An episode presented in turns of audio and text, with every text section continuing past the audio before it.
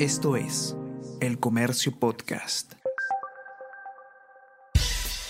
Buenos días, mi nombre es Soine Díaz, periodista del Comercio, y estas son las cinco noticias más importantes de hoy, lunes 12 de septiembre.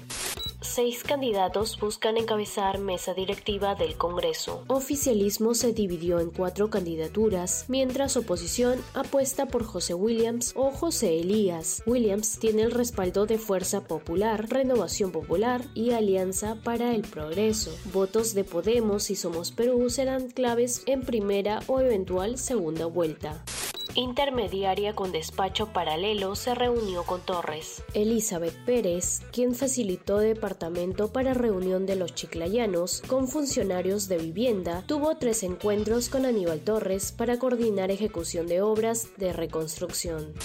El 62% cree que Castillo obstaculiza investigación en su contra. De acuerdo a una encuesta del comercio Ipsos, el porcentaje de encuestados con esta opinión creció en 8 puntos en relación al mes pasado. En tanto, el 67% desaprueba su gestión y el 23% apoya su labor en el gobierno.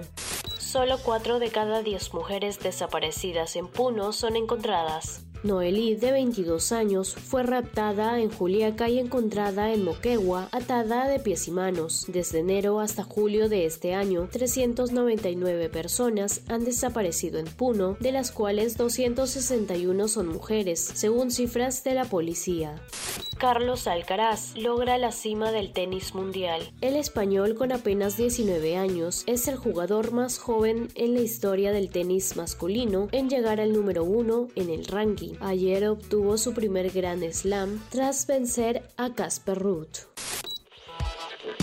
Hola a todos, ¿qué tal? ¿Cómo están? Eh, espero que estén comenzando su día de manera excelente. Yo soy Ariana Lira y hoy tenemos que hablar del debate presidencial. Podcast Tenemos que hablar con Ariana Lira.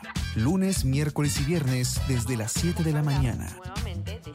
Entérate todo sobre las noticias más relevantes del panorama actual, nacional o internacional. Escúchalo en la sección podcast del comercio o a través de Spotify, Apple Podcast y Google Podcast. Me despido de ustedes y eh, les digo que se sigan cuidando como siempre y que tengan un excelente fin de semana. Nos encontramos de de lunes. Chao, chao, ¿cómo? Esto es El Comercio Podcast.